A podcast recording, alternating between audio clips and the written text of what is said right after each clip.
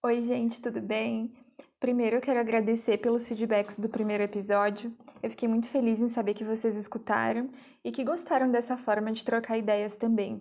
Eu acho que vai ser bacana para a gente poder questionar algumas coisinhas que são ditas por aí, sem embasamento, e que podem gerar muita frustração e sofrimento. Né? Hoje em dia a gente vê muita gente tentando arrumar a casa dos outros sem sequer conseguir arrumar a sua. Né? Chegam cheinhos de ideias revolucionárias, mas com um conhecimento muito raso para poder ajudar na transformação do sofrimento humano. Vamos combinar, né? Mudanças não acontecem com frases bonitinhas e caminhos curtos. Se acontecer um processo para você ser quem é hoje, mudar algumas coisas que você quer também vai envolver um processo. E eu sinceramente acho isso lindo, né? A nossa capacidade de mudar, de se transformar, de refletir. Não deixem que roubem de vocês toda a potencialidade e reduzam algumas poucas estratégias que, de uma forma muito ilusória, serviriam para todo mundo. Não cola, né? Hoje eu quero convidar vocês a pensar sobre o uso excessivo do celular e a nossa atenção e satisfação geral com a vida, tá? Se você está com problema para se concentrar, preste atenção, antes de mais nada, no quanto tem usado o celular. Isso mesmo. A nossa atenção ela está sob ataque e uma das formas, só uma das, tá, de entender isso é refletindo sobre o que consome o nosso tempo.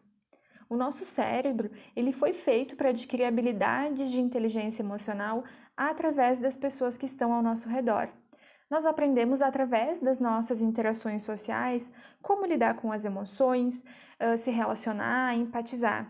E o que, que acontece com tudo isso se a gente não olhar para o lado, né? para quem está ao nosso lado?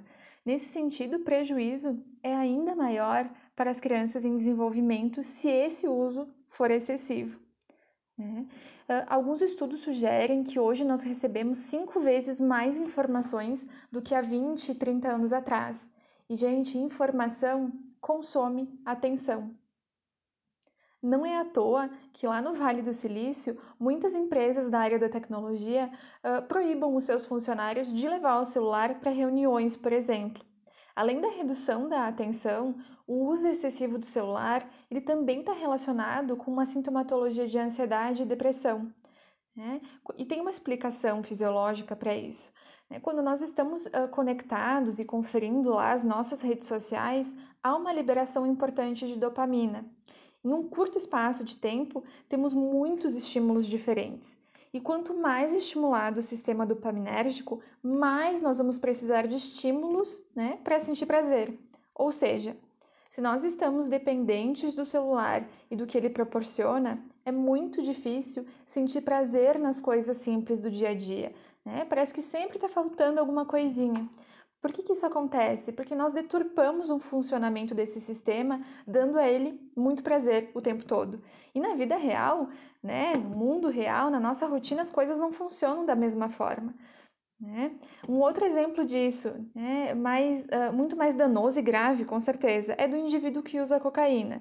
Então, sugere-se que a presença longa de dopamina no cérebro causa os efeitos de prazer associados com o uso da substância.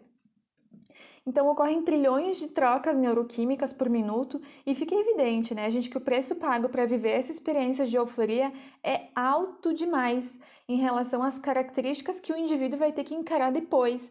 Como é que essa pessoa vai conseguir sentir prazer no trabalho, nos seus relacionamentos, né, numa rotina?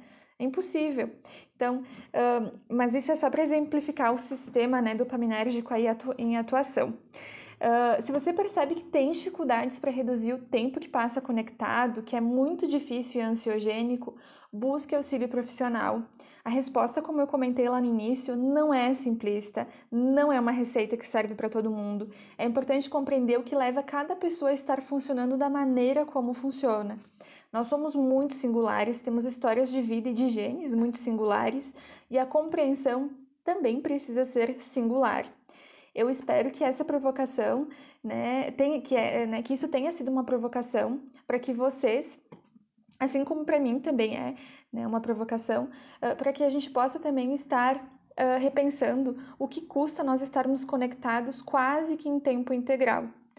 Qual o custo disso para a nossa capacidade de se concentrar e também sentir satisfação com a nossa própria vida? Um beijo e até o próximo episódio.